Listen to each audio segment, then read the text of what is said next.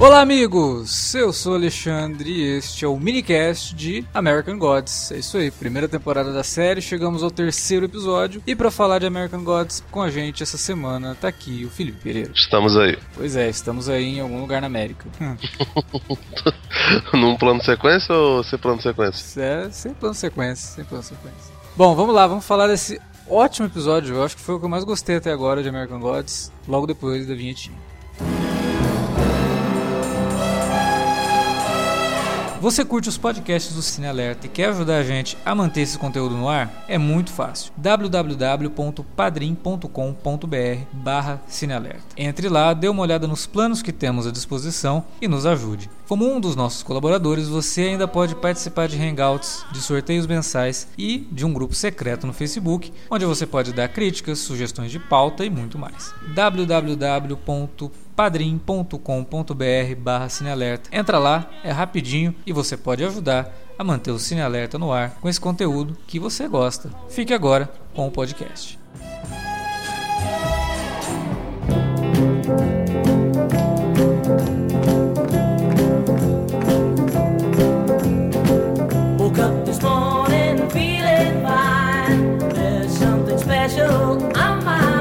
Bom, alerta de spoiler, né? Já falei que foi o episódio que eu mais gostei de American Gods nessa temporada, por enquanto. A temporada só teve três episódios, mas esse me agradou bastante. Ah, ainda mantenho algumas coisas que eu falei semana passada, mas depois a gente discute um pouco mais sobre isso. Mas eu acho que esse foi um episódio que começa já a colocar as peças na mesa, né? fazendo a alegoria ali com o jogo de damas do Shadow Moon, né? É o episódio que realmente começa a colocar as pecinhas ali no tabuleiro e começa a deixar mais claro para quem não conhece a história, para quem não sabe muito bem qual é a premissa, sobre o que está acontecendo né? Você já começa a citar coisas que quem for mais atento já começa a ligar os pontos. Quer dizer, você que já está ouvindo o podcast sabe sobre o que é a série, mesmo sem ter li- lido o livro, porque a gente já deu uma introdução lá no piloto. Mas eu acho que esse episódio foi bastante interessante nesse sentido aí e trouxe bons momentos é, com todo o elenco que aparece ali, eu acho que traz bons momentos, principalmente um ali na, na metade do episódio, que depois a gente fala mais sobre ele, que foi o momento mais comentado até agora também no episódio. momento- é, assim como lá no piloto, a gente teve a cena da Bilquis, aqui a gente tem a cena envolvendo Jean,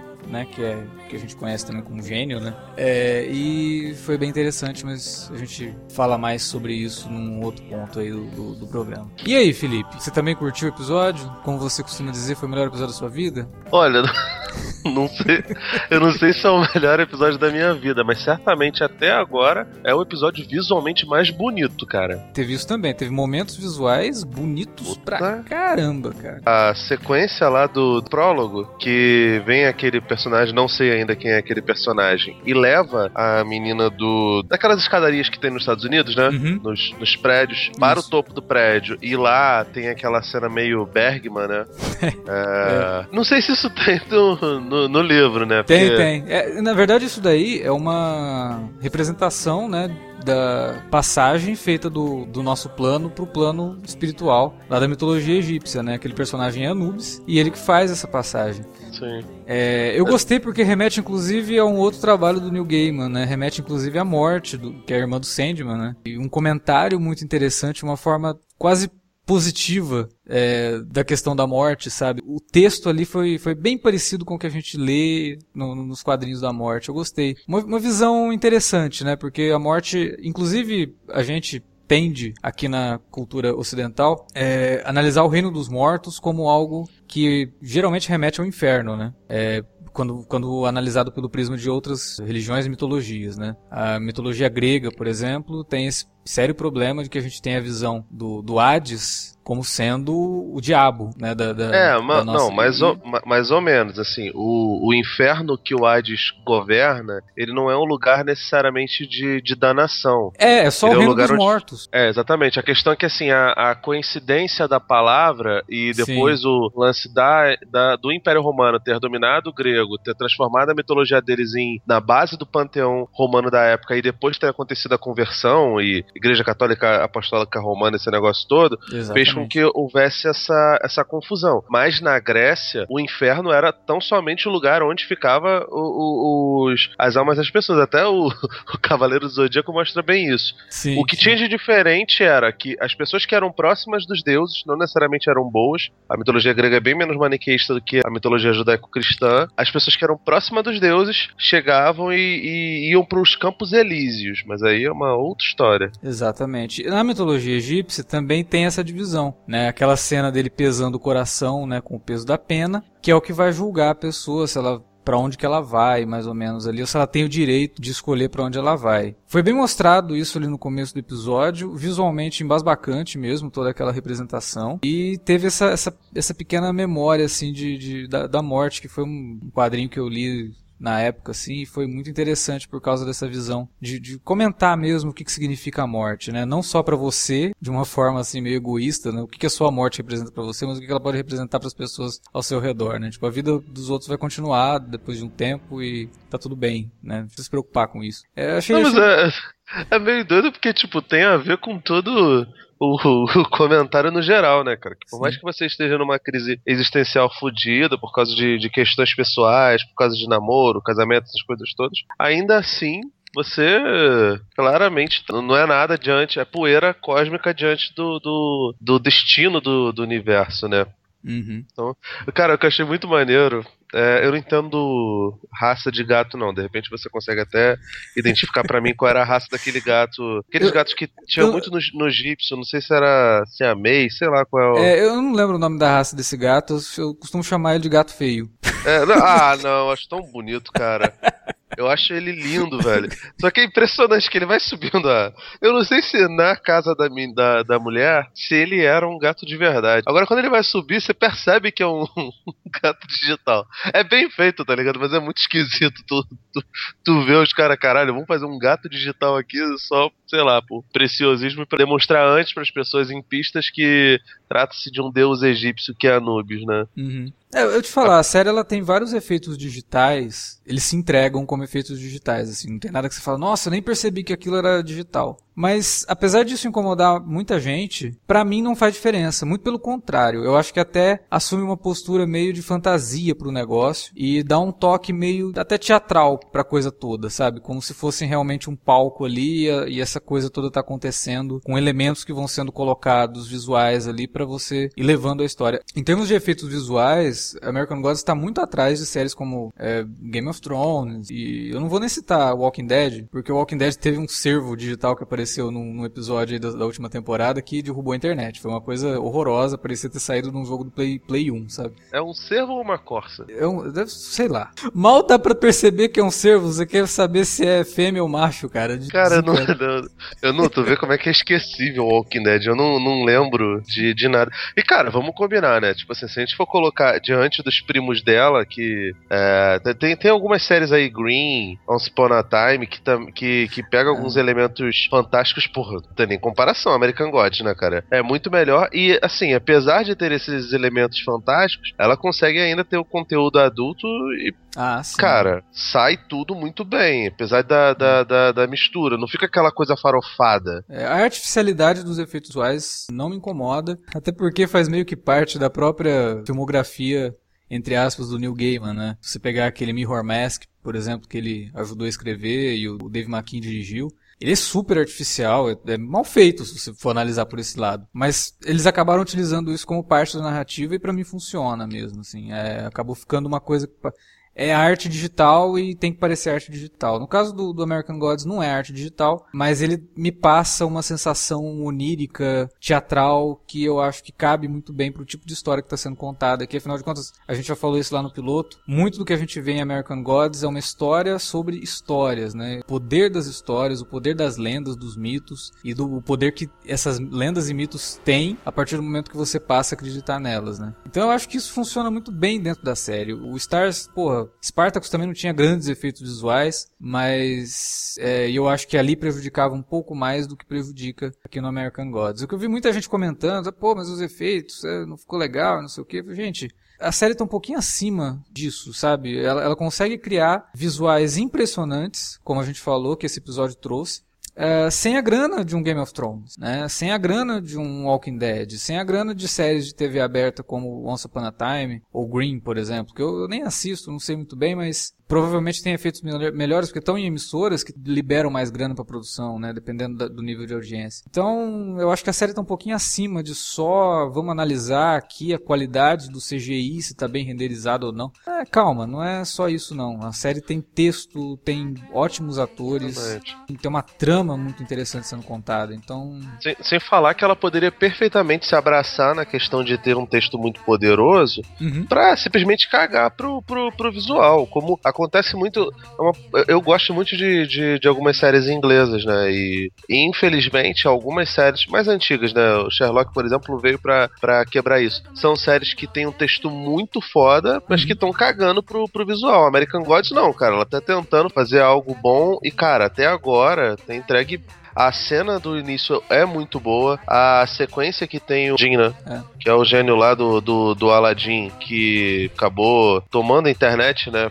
Por conta da, da polêmica de, de ter uma cena de, de sexo gay bastante explícita. Coisa que a gente já tinha visto pra caramba em Spartacus e outras séries da, da, É, da é Stars, o né? pessoal não tá acostumado com. É, é- é- é aí que eu queria tocar no ponto que esse episódio. ele- a gente vive falando que coisas às vezes tentam fazer uma coisa boa, mas prestam um desserviço, né? Esse episódio não. Ele faz uma coisa boa em termos de representatividade. Porque, cara, a gente assiste séries assim, a exaustão, a gente assiste filmes a a exaustão. No mainstream, no geralzão, assim, que todo mundo tem acesso, né? E que acaba gerando grandes fãs, não sei o quê. O sexo, ele é sempre mostrado do ponto de vista do universo hétero, É, do universo homem heterossexual. hétero. Homem hétero. e mulher. É isso que você vai ver de cena de sexo no, em Game of Thrones, em qualquer outra série. Quando mostra que tem uma relação homossexual entre dois homens, ele até sugere o sexo. Mas é sempre uma coisa passageira, já terminou, sabe? Você vê os, os dois caras saindo da cama e beleza. O sexo homossexual com mulheres, ele é feito muito mais por fetiche do que por representatividade, entendeu? Porque isso vai agradar uma parcela do público que normalmente a parcela que mais assiste algumas séries é o masculino. E por mais que tenha alguma mensagem ali, a cena de sexo lésbico ela acaba servindo por fetiche mesmo. E a cena de sexo realmente é, entre dois homens acaba sendo um, virando um tabu. Então quando tem uma série que mostra alguma coisa, ela, ai, nossa, é polêmico. E de novo vou falar aqui, a polêmica tá nos olhos de quem vê. E eu acho que American Gods por não ter medo disso, simplesmente mostrar a cena como, como algo que precisa ser mostrado, como faz parte da trama. Ela coloca isso dentro da trama, como foi também a cena da Bilkos é, no primeiro episódio. Ela presta um serviço mesmo, sabe? Tipo, de mostrar, olha, gente, não é uma cena de sexo gay, é só uma cena de sexo. né? Não, não precisa de categorizar, né? Mas vamos, vamos mostrar, vamos falar sobre o assunto. Então, é, você viu um filme chamado Minhas Mães e Meu Pai? Esse filme acho que é de 2013, cara. Tem o Mark Ruffalo, a Annette Bening e a Não. Julianne Moore. Não, não assisti. Esse filme, ele, ele conta a história de. É um casal de filhos e eles foram fecundados através do esperma de um, do mesmo cara, que no caso é o Mark Ruffalo. E cada um foi gerado na barriga de uma das mães. As mães são a Annette Bening e a Julianne Moore. E aí, tipo, tem toda uma, uma trama lá que, pelo menos pra mim, assim, em algum momento ela acaba, acaba se perdendo, porque acaba virando maniqueísta esse negócio todo. Só que o filme tem bastante acertos, né? Um dos acertos dele é que o, o garoto, que, que é o, o filho homem, ele vai no armário das mães e acha uma fita. Coloca a fita pra ver, é um filme pornô. E aí, quando ele vai ver o filme pornô, é um filme pornô gay feito por dois homens. E ele não entende absolutamente nada, cara. Ele fica, tipo, muito chocado. Ele, ele fica confuso pra caramba. Ele vai, chama, chama as mães dele pra poder elas explicarem. Aí, pô, caramba, tipo, eu, eu cresci minha vida inteira achando que vocês eram lésbicas. Como é que vocês veem um negócio desse e tal? E, tipo, o filme dessa parte é bem engraçado. Elas falam: olha, sabe o que, é? A gente tentou ver alguns filmes pornôs feitos por, por mulheres, né? Filmes lésbicos. Só que é tudo muito falso, porque na, na realidade a maioria atrizes são héteros, são mulheres héteros que fazem É. o que homens héteros consideram o sexo entre lésbicas. Agora, o sexo entre dois homens normalmente são feitos por atores que são homossexuais mesmo, né? Isso não acontece aqui no Brasil. Grande parte dos atores que fazem filmes são héteros, mas, pô, são profissionais, né? E tem que sentar. Agora, lá dos Estados Unidos, pelo visto, é desse jeito que as coisas funcionam. E aí ela falou, pra, pra gente é muito mais natural ver dois corpos que não nos atraem, Uhum. a, a relação ali ocorrida, do que propriamente eh, du- duas mulheres se esfregando de uma maneira que, que não soe natural. E, assim, pelo menos pra mim, cara, sou muito, muito natural a transa do, do Jim com, com o outro personagem, né? São, acabam sendo dois muçulmanos. E, assim, por mais que depois eles acabem brincando com, com a paleta de cores, esse negócio todo, ele não é covarde. Tipo, tá, tá rolando lá a relação e ele não tem pudor em, por exemplo, não mostrar o pênis ereto do, do personagem que tá sendo penetrado, entendeu? Uhum. Ele não tem essa, essa preocupaçãozinha, esse pudorzinho de ai, o que, que as famílias vão pensar. Ah, cara, de boa. A literatura do Neil Gaiman não é por aí, cara. Não é feito pra toda a família, entendeu? Se você quer, quer ver com a sua família, é um problema seu, mas a- aquilo dali é feito pra um outro público mesmo, cara. Sim. E, e é importante colocar isso, porque quase todos esses deuses que a gente tá vendo, dos, dos panteões do, do, do mundo, tem muito de sexualidade dentro do, do estabelecido neles, né, cara? E homossexualidade também, né? Então Sim. não tem motivo pra ficar segurando onda, não. E a cena é bonita, né? Isso é bonito. A cena é bonita, é bem feita. Os dois atores você percebe que tem um. é, houve uma preparação muito grande ali pra fazer com que a cena soasse natural, como se falou. Você tem toda uma questão até de preliminares, né? Ele meio que prepara o cara ali. Pro... Pô, a cena do elevador, cara, pra mim lembrou muito Moonlight, cara. Aquela. Ah, o toque, né? Muito, cara. Achei, achei bem legal, achei bem feita, sensível, entendeu? E mesmo que fosse agressiva, sabe? E, e- e, assim, a gente viu cenas de, de sexo gay, por exemplo, em Spartacus. Nenhuma delas me soou tão natural quanto essa. É, Spartacus assumia a questão do estilizado, né? Então sempre tinha que fazer o- todas as cenas de sexo de Spartacus, os personagens estão fazendo pose, né? Pra fazer sexo. assim, então, Não é, inclusive, inclusive é hétero, né? Então Sim, sim. É. era muito engraçado algumas vezes. Acho que envolvia a Lucy Lawless, cara, eram muito engraçadas. Eu morria de rir. Pô, e por falar em, em cena engraçada, cara, o que, que é o Leprechaun? Procurando e saindo moeda pra caralho, meu irmão. Que coisa Aliás, é, a cena que envolve ele e o, o cara no, no carro me lembrou muito Premonição, cara. Achou? Por A morte do cara, né? Tipo, uma morte. Ah, nossa, cara, aquilo é muito bom.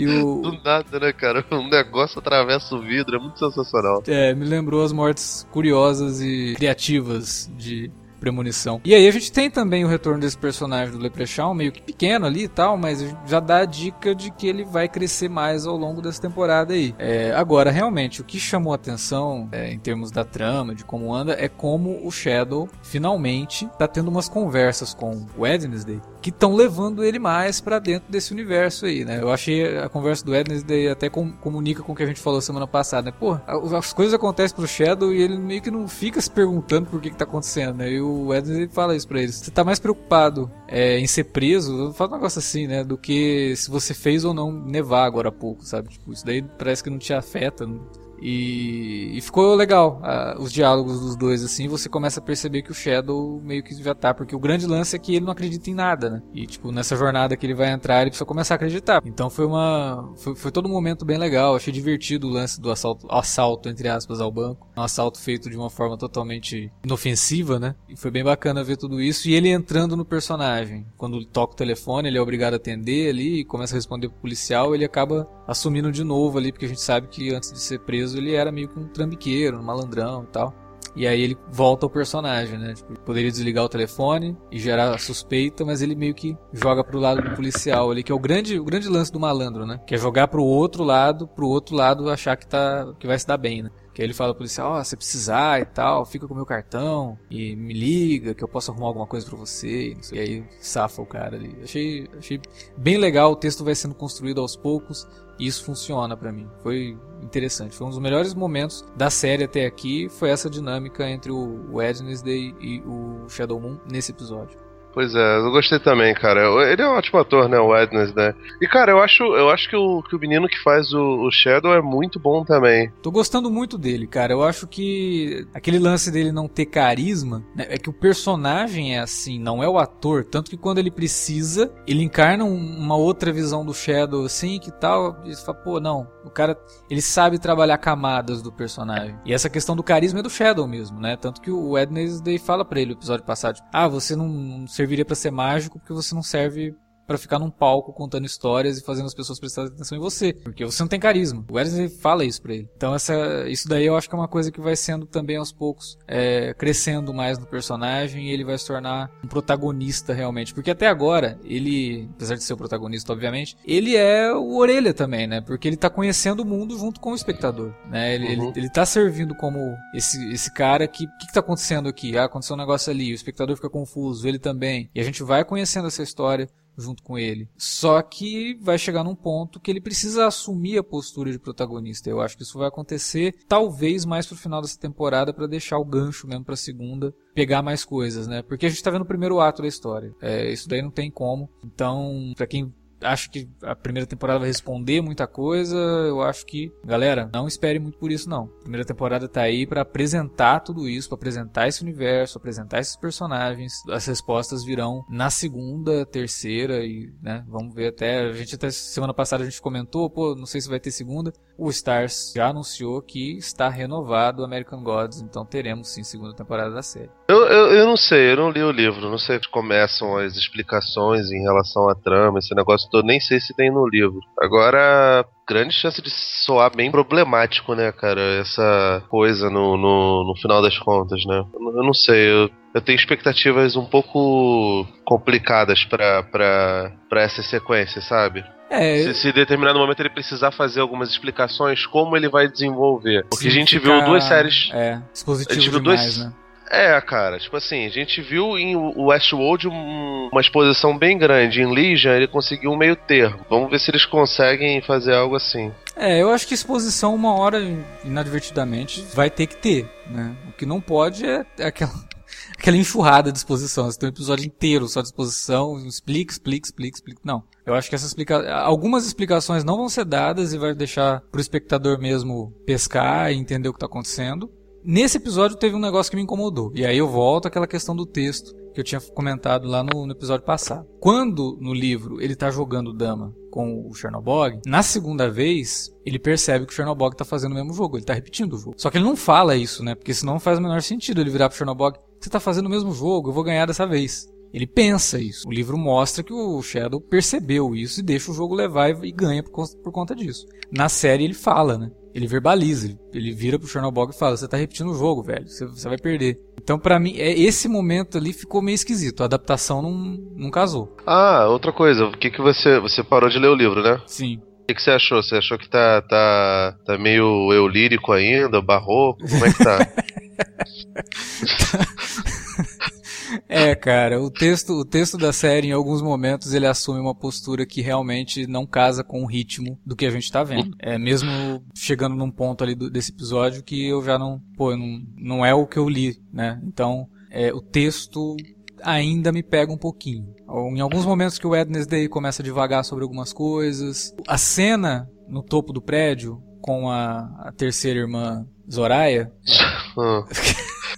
é, me soou um pouco forçado todo o texto dela. É estranho, porque não tem, quando ela fala alguma coisa, na minha cabeça, eu tô imaginando ela falando como uma pessoa normal falaria. né? E ela tá falando como um personagem de livro. Ela tá falando com um texto alongado, que a cena não, não, não consegue segurar aquele momento todo, perde o timing. É esse o meu problema com o texto, e que, eu, e que infelizmente era o meu problema com o texto em Hannibal também. Isso acontecia em Hannibal, principalmente na terceira temporada, o texto dos personagens se alongava demais, perdia o timing da cena. Né? E Hannibal É, sofreu um pouco na terceira temporada pela questão do- da voz dos personagens. Todos os personagens começaram a falar igual, cara. É, é terrível, né? Não, não pode acontecer. Você não, você perde o, a individualidade de cada personagem, o que representa eles, e todos eles começam a falar do mesmo jeito. Isso me incomoda pra caramba. Em American Gods isso ainda não tá acontecendo, eu acho que não vai acontecer. Porque, eu, sinceramente, eu acho o texto do, do New Game um pouquinho melhor que o texto do Thomas Harris, cara. Mas é, ainda é um problema pra mim. texto ainda é um Eu problema. gosto dos livros do, do, do, do Hannibal, entendeu? Acho que o problema era a tradução mesmo. Eu só consegui ver a primeira temporada de Hannibal. Eu tenho que ver, mas como não, não tem final, eu já fico meio.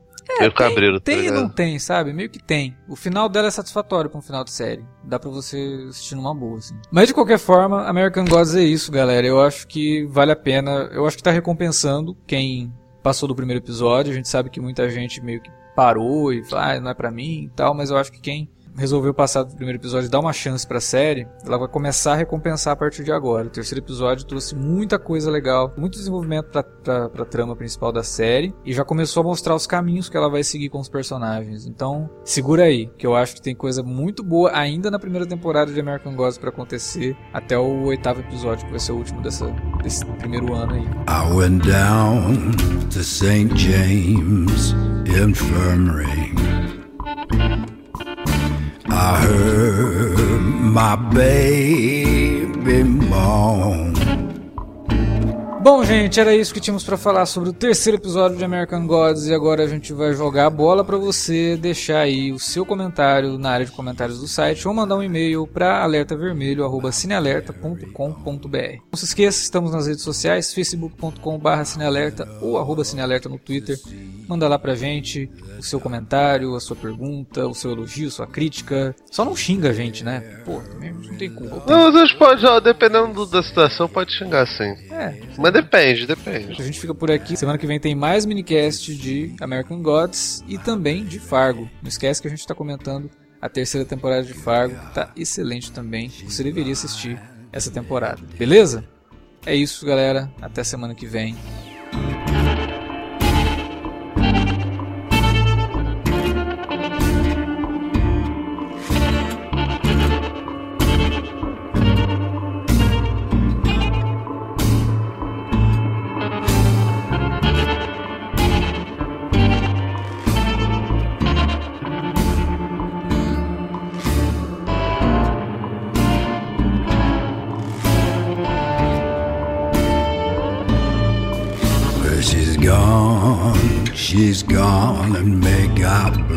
Her.